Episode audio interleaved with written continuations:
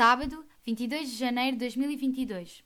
A leitura em Josué, capítulo 7, do versículo 1 ao 20 e os capítulos 25 e 26.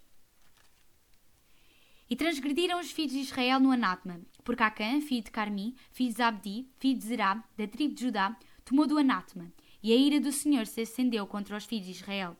Enviando, pois, Josué de Jericó alguns homens a que está junto a Betaven, do lado do oriente de Betel, falou-lhes dizendo: Subi, espiai a terra. Subiram, pois, aqueles homens e espiaram Ai. E voltaram Josué e disseram-lhe: Não suba todo o povo, suba uns dois mil ou três mil homens, a ferir Ai. Não fatigueis ali a todo o povo, porque poucos são. Assim subiram lá, do povo, uns três mil homens, os quais fugiram diante dos homens de Ai.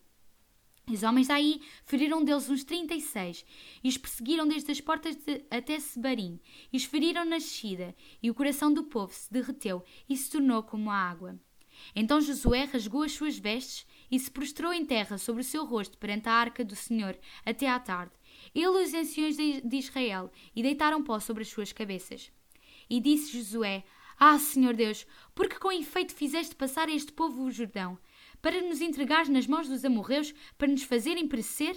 Antes nos tivéssemos contentado em ficar além do Jordão. Ah, Senhor, que direi? Pois Israel virou as costas diante dos seus inimigos. Ouvindo isto, os cananeus e todos os moradores da terra nos cercarão e desenregarão o nosso nome da terra. E então que farás ao teu grande nome? Então disse o Senhor a Josué: Levanta-te, porque estás prestado assim sobre o teu rosto.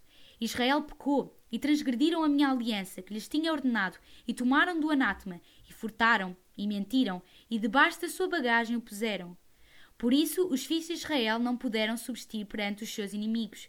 Viraram as costas diante dos seus inimigos, porquanto estão amaldiçoados. Não serei mais convosco, senão desenreagardes o anátema do meio de vós.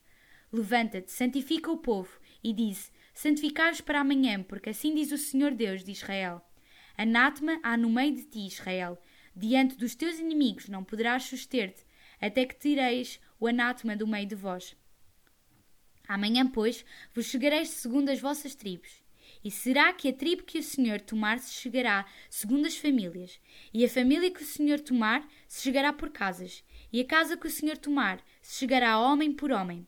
E será que aquele que for tomado com anátema será queimado a fogo, ele e tudo quanto tiver, porquanto transgrediu a aliança do Senhor e fez uma loucura em Israel. Então Josué se levantou de madrugada e fez chegar a Israel segundo as suas tribos. E a tribo de Judá foi tomada.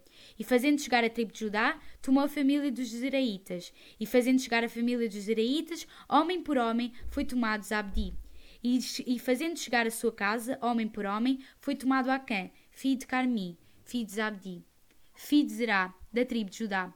Então disse Josué a Acã, Filho meu, dá, peste, glória ao Senhor Deus de Israel, e faço confissão perante ele, e declara-me agora o que fizeste, não me ocultes. E respondeu Acã Josué e disse: Verdadeiramente pequei contra o Senhor Deus de Israel, e fiz assim e assim. Versículo 25. E disse Josué: Porque nos perturbaste? O Senhor te perturbará neste dia, e todo o Israel o apedrejou. E os queimaram a fogo depois de apedrejá-los e levantaram sobre ele um grande montão de pedras, até o dia de hoje. Assim o Senhor se apartou do ardor da sua ira, pelo que aquele lugar se chama o Val da Cor, até ao dia de hoje. Mas os israelitas foram infiéis, como diz o versículo 1. Na história de Israel há sempre um mas. A ordem era de não se apoderarem do desposo, mas Acã violou a aliança. De Deuteronômio, capítulo 20, versículos 16 ao 18. Depois da vitória de Jericó, veio uma derrota, resultado da desobediência e cobiça. Entre as consequências, o pecado de Acã custou-lhe a vida e a da sua família. Apesar de se ter arrependido da sua transgressão, o mal tinha de ser erradicado do meio do povo. Quando eliminamos o pecado da nossa vida, da Igreja, desfrutamos das bênçãos de Deus, da sua presença, proteção e provisão.